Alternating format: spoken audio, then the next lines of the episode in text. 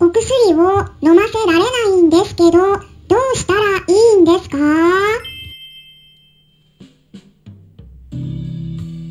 こんにちは。サラホリスティックアニマルクリニックのホリスティック獣医サラです。本ラジオ番組ではペットの一般的な健康に関するお話だけでなくホリスティックケアや地球環境そして私が日頃感じていることや気づきなども含めて様々な内容でイギリスからお届けしております。さて本日は何の日でしょうか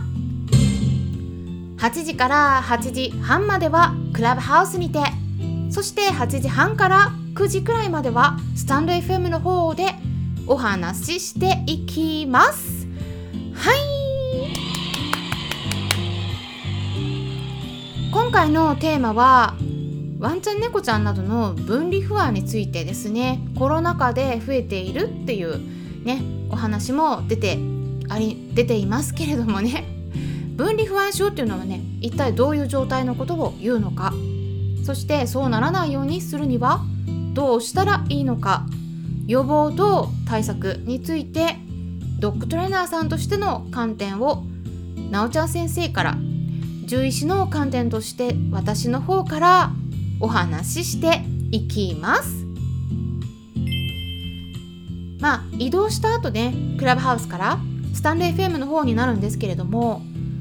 私のチャンネルではなくて、えー、ドッグトレーナーのなおちゃん先生のチャンネルの方になりますので、えー、皆さんお間違いないようにしてください。でなおちゃん先生のスタンレー FM のチャンネルの名前はゆるっとワントーク。And 時々ワンママ子育て話になります。概要欄にリンク先を載せておきますので興味のある方はぜひチェックしてみてください。スタンレー FM っていうのは携帯電話のアプリから音声を聞くことができるものなんですね。なので、え皆さんの携帯の、えー、アプリ検索のところから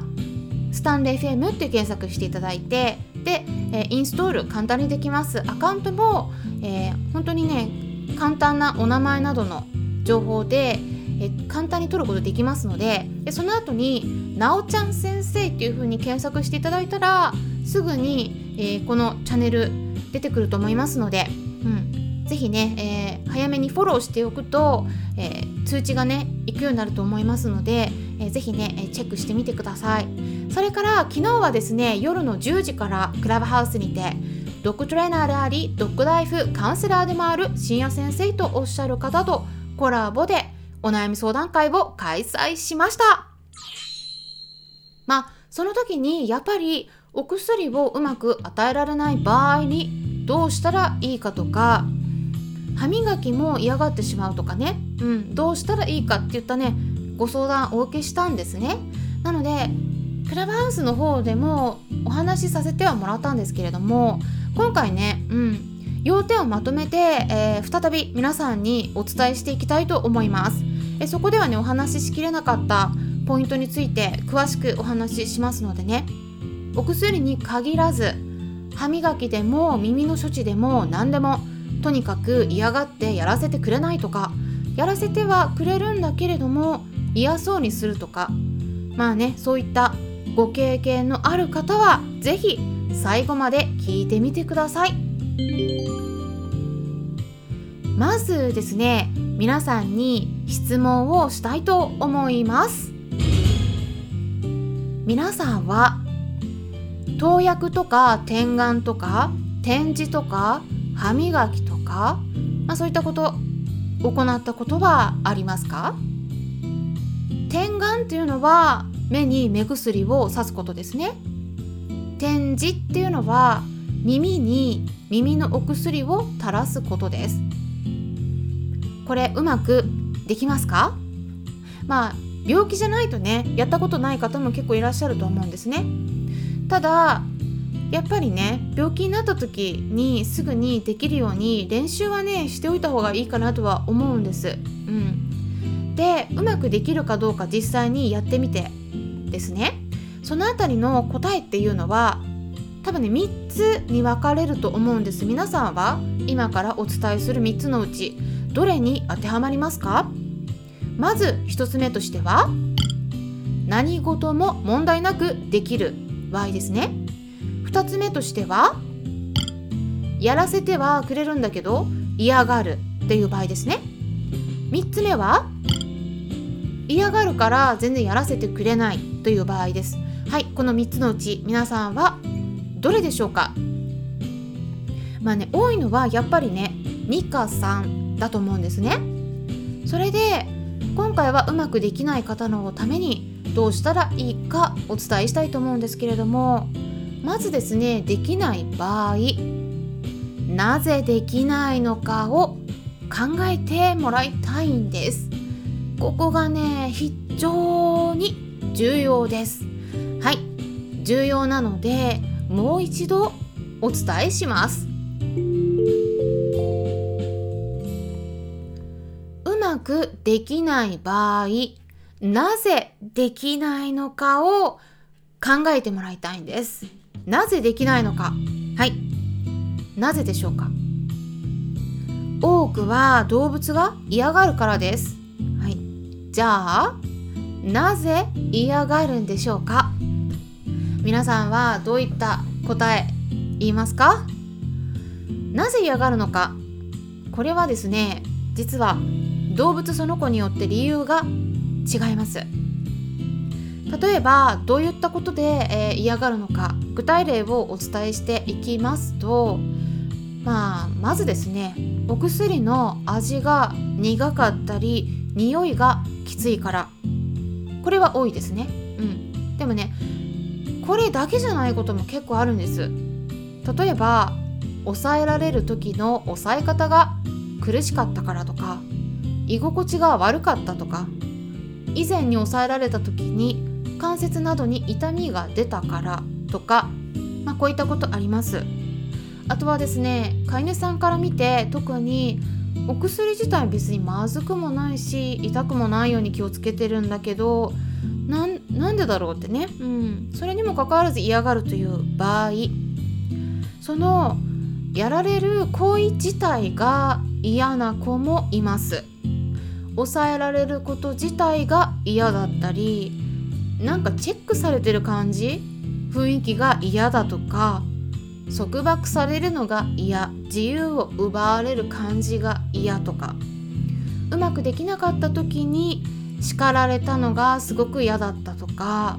飼い主さんが不機嫌になるからなんか嫌な感じだとか。寝ているところを突然起こされて嫌な思いをしたとか。なんかびっくりしたからその時の感覚がすごい嫌だったとか。そこから飼い主さんのことが信じられない気持ちになったとか。なんかねそうするとなんか常に警戒しないといけなくなりますよね。うん、あこれからまたあの嫌な感じやるのかなとかね、うん、そういうのがね嫌なんですよ、うん、そういうことが結構あります。だから必ずしもですねお薬の味とか匂いだけではないこともあるんですね。この辺りその子によって嫌になってしまう理由がいろいろとあるということをね是非考えてみてください。そしてねその子のその理由によって対処法は変わります、うん、ただね一つ言えることがあります。これはですね、えー、その理由がどんな理由だったとしても同じゴールを目指すべきことなんです。それはですねその子自身が楽しめるように工夫する。えそれをですねゴールにするということです。うん。まあその子自身が楽しめるように工夫するのが大事なんです。うん。投薬するとか嫌なことに協力してもらっているというね感謝の気持ち。是非ですね忘れないようにしてください、そしたらねやっぱり褒めてあげるのもすごく大事だと思うんですね。でもそれだけじゃなくてねおやつなどの大好きなご褒美もできるだけですね毎回欠かさず与えてあげた方がいいです。特にやっぱりね嫌なことを我慢してるんです。それに対して感謝の気持ちがあればご褒美ぐらいはね全然やっぱりあげてあげた方がねいいと思うんですね。あとはそれプラス我慢してくれた分きちんと遊んであげること。この3つですね。褒めること。そして、えー、ご褒美としてのおやつ。そして3つ目としては遊びですね。この3つがセットで加わるとも最強です。で投薬って言ってもねその子が望んでいるわけではないんです。投薬してほしいってお願いされてますか？目薬さしてほしいとか歯磨きしてほしいとかってその子が言ってるんでしょうか？動物の方からお願いしているわけではないんですよね。治療してあげたいと思っている飼い主さんの気持ちにその動物のその子が付き合ってくれているんです。最終的にその子のためになることだとしても必ずしも動物その子が望んでいることとは限らないんですね。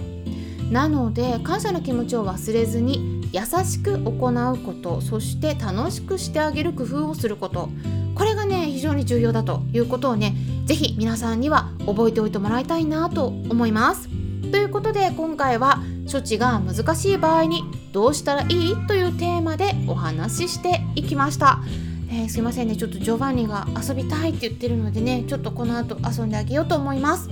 えー、もうね本当にうちの猫たちはもうカルテに赤文字でね攻撃的要注意って書かれてた子なんですよ。